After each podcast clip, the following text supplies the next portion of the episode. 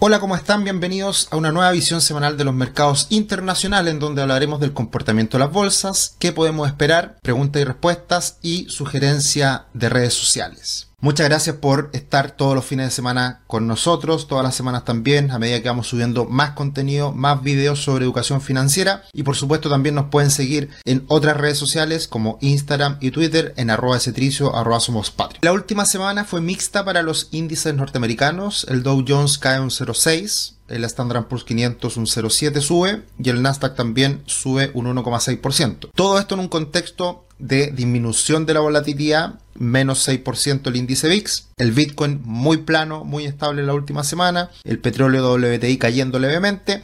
Y el oro y el cobre subiendo de manera importante. El tablero se muestra bastante colorido, pero destaca por supuesto algunas empresas tecnológicas. Entregó resultados de Nvidia, vamos a hablar harto de eso, eh, subiendo más de un 6%, Tesla subiendo más de un 10%, Microsoft Apple y Google subiendo más de un 2% y solamente vemos algunas caídas puntuales en healthcare, en energía. Eh, bueno, la verdad que está bastante más rojo el, conjunto del mercado que, que, las acciones tecnológicas. Y lo demuestra así también eh, el Nasdaq que subió de manera importante y el Standard Poor's 500 también que sube, teniendo en cuenta que tiene mucha ponderación en las tecnológicas, a diferencia del Dow Jones que tiene menos ponderación que las tecnológicas y por ende cae mostrando un poco más esta evolución del tablero que está más colorida hacia el rojo. Y tuvimos una semana de pocas noticias económicas relevantes. Lo más importante era esperar estas declaraciones de Jerome Powell el día viernes en Jackson Hole. Este es un simposio que se hace todos los años y que en general da cuenta de la evolución futura que podría tener la Fed en cuanto a tasas, ya sea en este caso eh, ver qué hace eh, y, en otros casos también si las va a subir, las va a bajar, etcétera. Así que Jackson Hole suele ser un, momento bisagra a, lo largo del año, eh, también un poco preparándose a este inicio de año en Estados Unidos que comienza en septiembre. Entonces, eh, es, importante ver la evolución reciente de los bonos del Tesoro. El, bono del Tesoro a 10 años de Estados Unidos alcanzó máximo reciente y vemos cómo las tasas de los créditos hipotecarios, las tasas largas a más de 30 años, están alcanzando máximos de los últimos años. Desde el 2001 entiendo que es la cifra más alta. Así que esto ha sido un tema importante que da cuenta de que la pelea todavía no está ganada, la, batalla no se ha logrado cerrar por completo eh, respecto a la inflación. Y el que los bonos estén todavía un poquito más altos es que todavía existen dudas o existe temor de que la, de que la inflación siga elevada por un tiempo más. Las noticias económicas de la semana eh, pueden haber sido relevantes los PMI, eh, PMI Flash, que son los PMI anticipados, los índices de gestores de compra en diferentes partes del mundo y en particular en Estados Unidos quedaron en ambos índices por debajo de lo esperado. El manufacturero lleva harto tiempo en contracción bajo 50, última, última lectura en 47 y el PMI Flash de servicios cae a 51 ahí rozando el nivel de 50 que es la zona entre el crecimiento y la contracción. Eh, además tuvimos peticiones semanales de desempleo que salieron mejor de lo esperado y por otro lado tuvimos estas declaraciones de Jerome Powell que no dice nada nuevo, la verdad que básicamente lo que reitera es el último comunicado de la Fed en donde se menciona que hoy día estamos en una pausa y va a depender de las cifras económicas que se conozcan si es que viene una eventual alza de tasas adicional o si en el futuro comienzan a evaluar eh, bajas de tasas, pero ya en mucho tiempo más, que es un poco lo que hemos ido analizando semana a semana. Así que eh, Raya para la Suma fue una declaración bastante poco decidora, sin grandes novedades y que da cuenta un poco el escenario actual del mercado en que tiene las tasas de los bonos del tesoro de 10 años en estos niveles máximos, máximos que se alcanzaron a fines del año pasado, en pleno periodo en donde se alcanzaron mínimos en la bolsa. Eh, ahora se ha recuperado mucho esta tasa, pero no ha sido de, de, la misma manera el impacto en bolsa. Y es una resistencia importante, en este caso para el bono del tesoro de 10 años y vamos a ver qué ocurre en los próximos días. Hay una tendencia claramente al alza, una resistencia muy fuerte en los 4.35, 4.40 eh, y veremos si que se termina rompiendo esta, esta resistencia o nuevamente vuelve a caer esta tasa de los bonos del tesoro. Ahora, ¿cómo cambió las probabilidades de alza de tasa por parte del mercado. Se sigue manteniendo muy alta la probabilidad de que no va a haber un alza de tasa en septiembre, cerca del 80%. Se modificó un poquito eh, en, los últimos días, pero respecto a la última semana, que la última semana esperaba mucho menos porcentaje, o al revés, eh, ahí abajito aparece la mantención en, en, la tasa, o más bien el alza, el alza de, tasas que se podría dar eh, hace una semana atrás estaba en 11%, aumentó el 21,5%. O sea, hay una mayor probabilidad de que se suba la tasa en septiembre, pero sigue siendo muy baja y se mantiene esta probabilidad cercana al 80% de que no se suban las tasas. Lo más probable, lo que el mercado ya está anticipando, es que probablemente en la reunión de noviembre podría venir un alza adicional. Pero todo está en veremos porque de aquí a noviembre queda mucho tiempo, quedan muchas noticias económicas que conocer y veremos si es que va a ser necesario subir las tasas o no. De todas formas, acá está la tasa terminal, este indicador que hemos ido mirando mes a mes, está hoy día un poquito más alta, precisamente eh, incorporando esa lectura de un alza en noviembre que llegue a ese nivel máximo en torno al 5,6% aproximadamente. Ahora, todo esto en qué se traduce, cuál es la importancia de estas expectativas del mercado de mayores tasas de interés, por supuesto, eh, podría ser un impacto negativo para las empresas que se tienen que refinanciar a costos financieros más elevados pero el gran problema está en las personas, en los hogares, en la posibilidad de comprar una vivienda. Sabemos que el sector construcción es muy importante para Estados Unidos en cuanto a empleo, en cuanto a crecimiento, etcétera, y por lo tanto el hecho de que la tasa a 30 años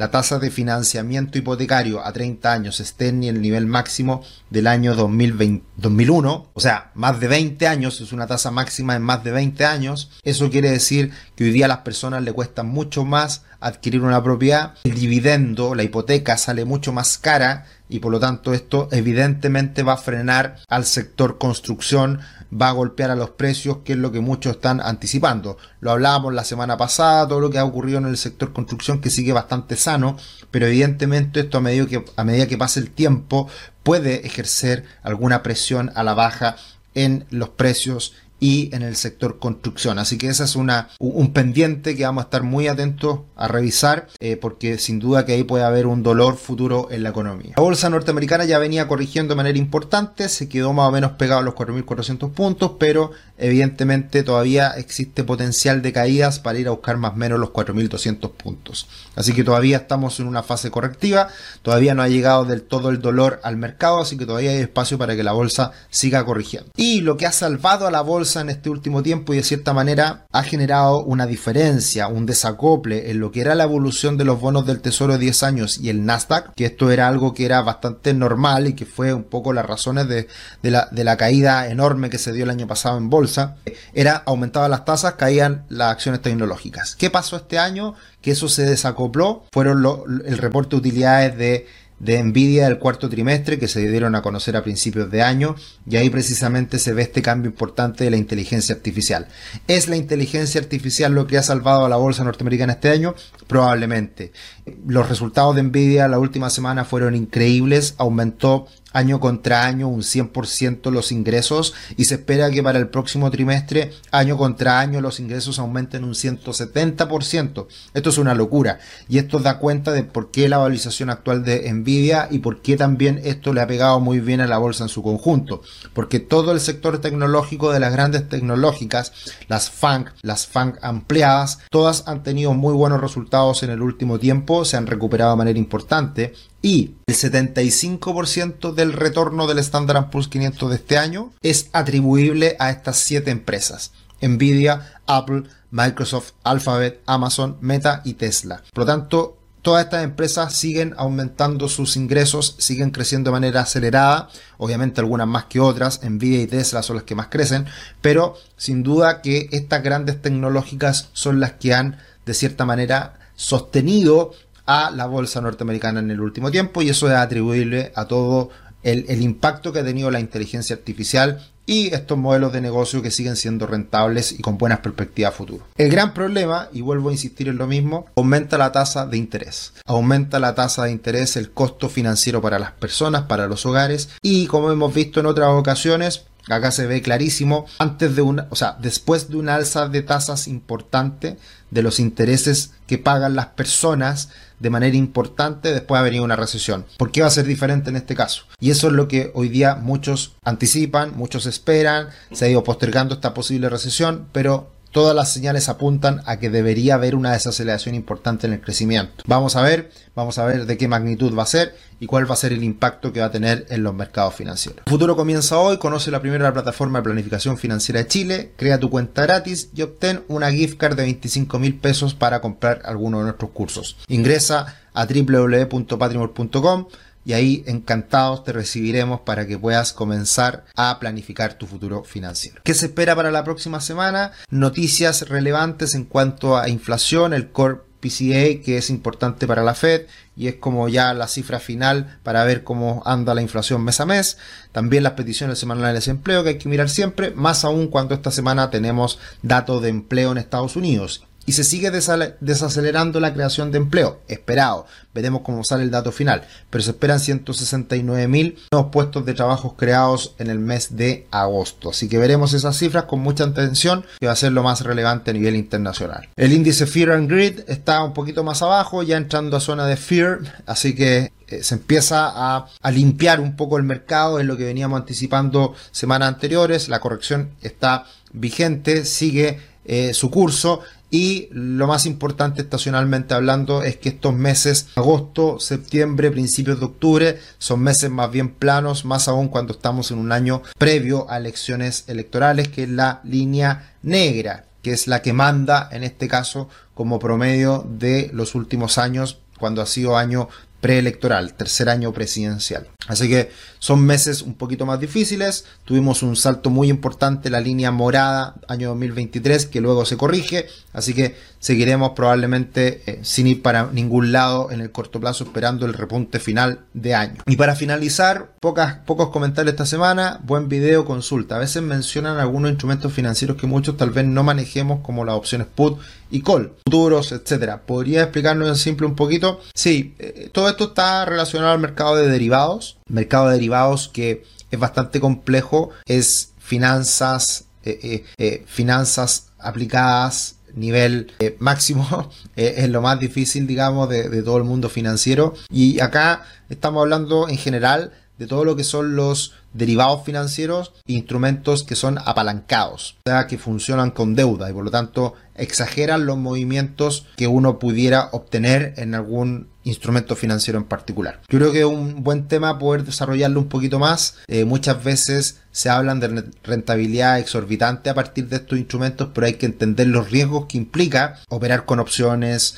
operar con futuros, operar con CFD, operar con swaps, ¿ya? que son todos derivados financieros y que son eh, finanzas avanzadas. ¿ya? Así que buen, buena, buen comentario, lo, tomaremos en consideración a futuro para hacer algo un poquito más detallado. Hola Sergio, excelente video. La TPM de septiembre con las alzas de distintos productos será menor a 100 puntos. ¿Tú crees? Así es. Eh, eso en Chile, asumo, y, y ya esperamos que sean 75 puntos base lo que baje el Banco Central la tasa no esta semana, sino que la próxima. Y por último, recomendación, sugerencia de redes sociales, en YouTube, Value School, yo sigo a varios españoles, a varios canales de inversión en España y de finanzas personales, y este es un, buen canal en, en YouTube que lo pueden seguir, así que para que lo tengan en cuenta como una sugerencia adicional en lo que hemos ido comentándoles semana a semana. Eso sería en cuanto a la visión semanal de los mercados internacionales. Nos vemos en otro video. Que estén muy bien. Chao, chao.